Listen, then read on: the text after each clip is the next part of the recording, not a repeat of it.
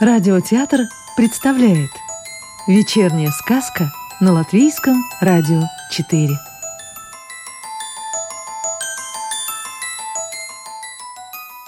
Сегодня послушаем волшебную историю рижской писательницы Светланы Семеновой.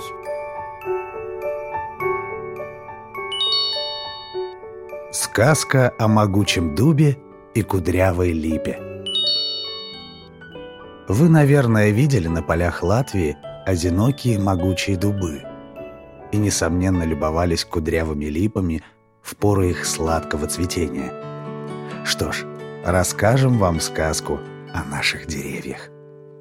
В одном селении жили брат и сестра. Брат трудился кузнецом, а сестра вела у него хозяйство. Насколько был силен молодой кузнец, настолько была красива его сестра. Однажды проезжал мимо кузницы знатный и богатый барон.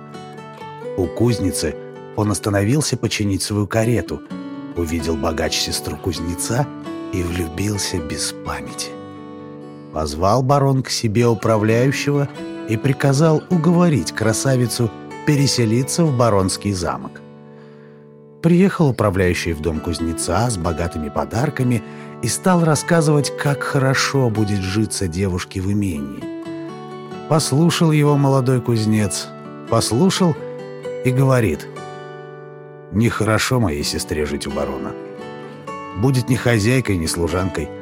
Если хочет ее видеть у себя, пусть женится». Управляющий от этих слов потерял дар речи. А кузнец у сестры спрашивает с улыбкой – Пошла бы ты, сестрица, замуж за барона. А у барона слава была в тех краях нехорошая. «Нет», — ответила красавица брату со смехом, — «не пошла бы». Вернулся управляющий к барону ни с чем. Пересказал весь разговор. Страшно разъярился барон. «Как? Мне, барону, Жениться на какой-то деревенской девчонке? Какие наглецы! Уж они у меня попляшут. Сами приползут просить милости. Приказал барон своей вооруженной страже арестовать кузнеца, бросить в темницу и заковать в железные цепи. И причину придумал. Пропал, мол, ценный серебряный кубок у барона, когда кузнец чинил карету. А девчонка сама прибежит ко мне в руки — просить забраться», — злорадствовал богач. Подслушал этот разговор паренек из имения и бегом побежал предупредить кузнеца. Только и успели брат с сестрой взяться за руки и убежать со двора. Управляющий прискакал со стражей, с гончими собаками и пустился в догонку. Беглецы услышали погоню. Кузнец крикнул сестре «Беги в лес и спрячься, а я отвлеку их!» и побежал полем. Почти все стражники за ним кинулись, кроме управляющего. Только видит кузнец, что не уйти от погони. Упал он на землю, обнял ее и взмолился матери земле о спасении. Уж лучше мне стать землею, чем злодеем быть на потеху. И вот стали его ноги в землю врастать, а руки к небу устремились. Прискакали стражники, видят, стоит могучий раскидистый дуб посередине поля и тревожно шелестит жесткими листьями. А в это время убегала сестра кузнеца от своей погони. Сам управляющий с парой собак гнался за беглянкой. Добежала девушка до большой поляны и без сил опустилась на траву. «Мать Лисамара, сохрани меня, не выдай меня. Дай мне и любимому брату одну долю». Мара услышала сестру кузнеца. Когда управляющий вышел на поляну, то увидел раскидистое кудрявое дерево. Листья его были похожи на маленькие сердечки, а душистые цветочки напоминали своим цветом желтые волосы сбежавшей красавицы. Липой зовется это дерево.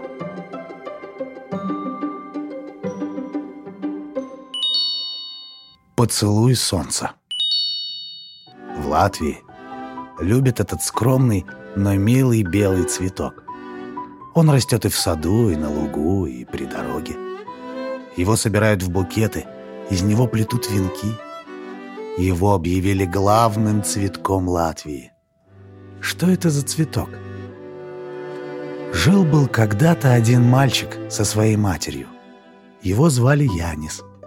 Янис очень любил свою маму. Однажды мать тяжело заболела и никак не могла выздороветь. Мальчик переживал и печалился. Как-то утром мама Яниса проснулась и говорит сыну. «Сынок, мне приснились чудесные белые цветы. Мне было так радостно на них смотреть, и я была совсем-совсем здорова. «Мамочка, а какие это были цветы?» — спросил Янис. «Не знаю, сынок. Помню только, что лепестки были белые и шелковистые». Решил мальчик найти эти цветы. Но на дворе была уже осень. Конечно, Янис нигде не нашел белых цветов с шелковистыми лепестками — Неужели ему не порадовать маму? Тогда мальчик вспомнил, как в прошлом году они были на ярмарке, и там любовались на яркие цветы из бумаги и ткани. Удивленный мальчик долго расспрашивал мастерицу, а она ему показала, как можно сделать такие цветочки. «Решено! Я куплю белую бумагу и все, что надо. Я сам сделаю маме букет», — подумал Янис. Теперь Каждый день мальчик стал уходить в сад. Там он мастерил белые цветы из проволоки и из бумаги, белый и зеленый. Он работал и думал о том, как букет порадует маму. Янис очень старался. С голубого неба за ним внимательно наблюдали осеннее солнце, серое облако и вездесущий ветер.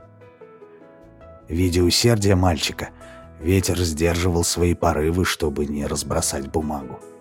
Солнце в умилении гладило мальчика по волосам, а облачко старалось не пролить осенний дождик на бумажные лепестки. «Какой трудолюбивый мальчик!» — вздыхали они каждый раз. И вот букет был готов. Янис перевязал его красивой ленточкой и медленно пошел к дому, на ходу поправляя цветы. Тут из-за облачка выглянуло солнце и с улыбкой поцеловало каждый белый цветок прямо в серединку. И в каждом цветке зажглось по маленькому радостному солнышку.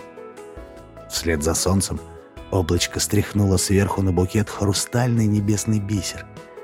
Цветы ожили и заиграли шелком белых лепестков.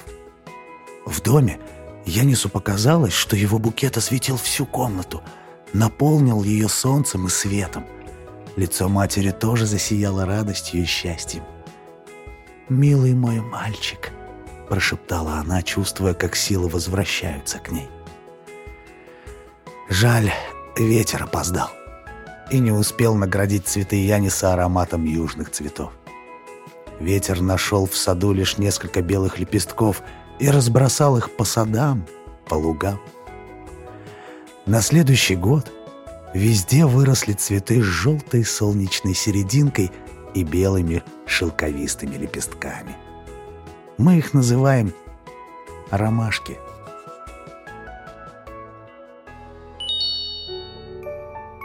Сказку читал актер Рижского русского театра Родион Кузьмин.